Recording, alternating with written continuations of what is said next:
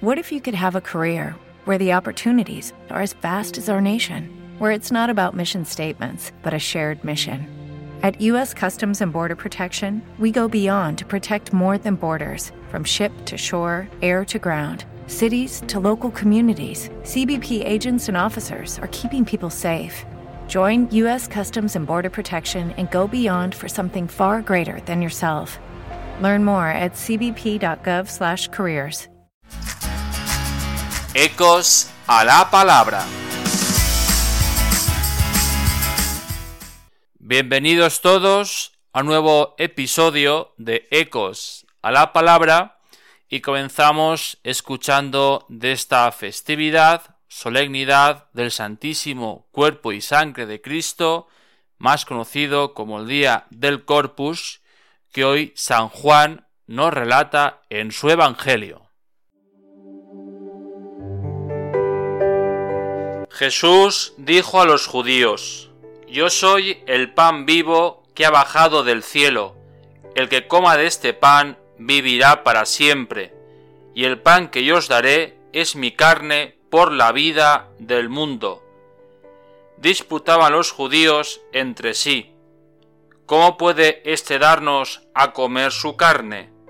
Entonces Jesús les dijo, En verdad, en verdad os digo, si no coméis la carne del Hijo del Hombre y no bebéis su sangre, no tenéis vida en vosotros. El que come mi carne y bebe mi sangre tiene vida eterna, y yo en último día lo resucitaré. Mi carne es comida verdadera, y mi sangre bebida verdadera. El que come mi carne y bebe mi sangre habita en mí y yo en él. Como el Padre que vive me ha enviado, y yo vivo por el Padre, así del mismo modo el que me come vivirá por mí. Este es el pan que ha bajado del cielo, no como el de vuestros padres, que lo comieron y murieron. El que come de este pan vivirá para siempre.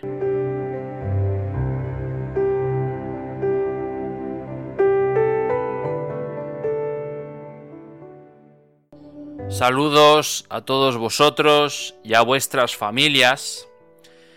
Y en esta festividad de este domingo, el día del Corpus, podemos pensar en primer lugar si nos quedamos en lo externo, en la procesión con los niños vestidos de primera comunión, con sus padres, los feligreses, la banda de música del pueblo y todo lo que comporta esta procesión.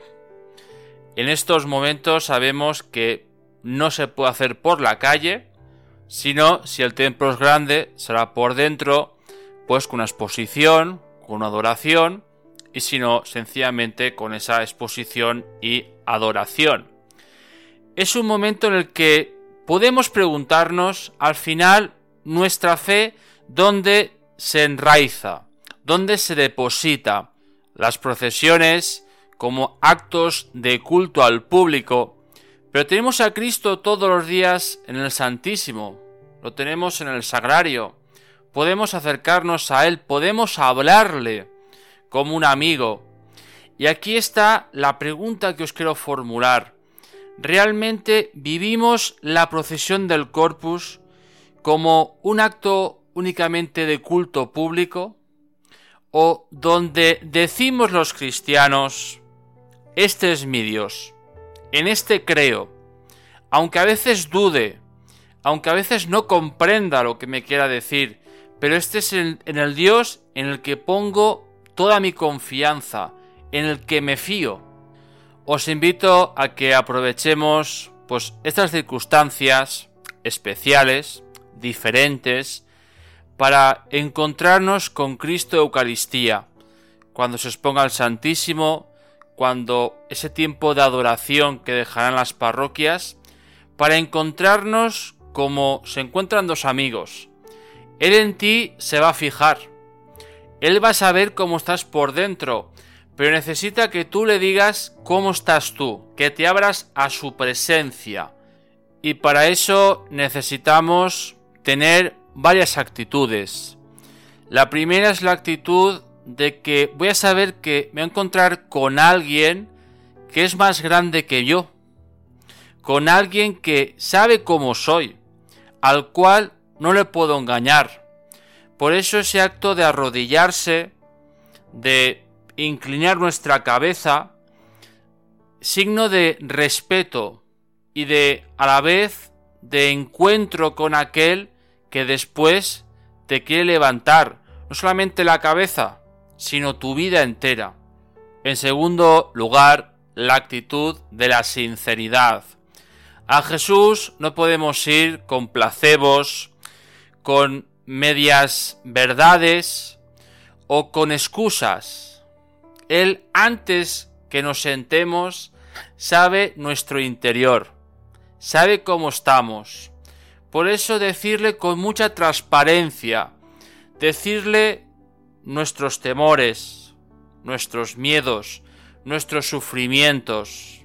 Es un momento de sanación, un momento de liberarte de todas esas cárceles que llevamos dentro de nosotros y que a quién se lo cuentas, al psicólogo, con sus más y con sus menos, al sacerdote a veces con tus temores, pero él lo sabe. Por eso no tengamos miedo seamos transparentes, digamos, aquí estoy Señor. Este trasto, este discípulo que a veces se desvía, se descarrila, pero Él vuelve a buscarnos. Por eso cuando le adoramos, ¿qué estamos haciendo? Le pedimos a Jesús las fuerzas para que volvamos al carril del cual nos perdimos le pedimos las fuerzas para no caer otra vez en los errores del pasado, aunque posiblemente lo sigamos haciendo. Pero ahí está nuestra fe, ahí está el Señor, ahí está el Santísimo, ahí está la capilla de la comunión, donde no solamente le tienes que decir, también le puedes llorar, porque te pesa mucho esa losa que llevas encima. Es una fiesta, en definitiva, donde es encontrarnos con el mismo Jesús que se hizo siervo, esclavo, que se entregó por ti y por mí sin recriminarnos nada, más que ofrecernos su amistad y su salvación. Hoy os quiero invitar en definitiva a esto, a que hagamos acto de adoración y a que abramos nuestra vida, seamos transparentes y pongamos toda nuestra vida, nuestro pasado, nuestras losas, en presencia de nuestro amigo Jesús, hecho Eucaristía por ti y por mí.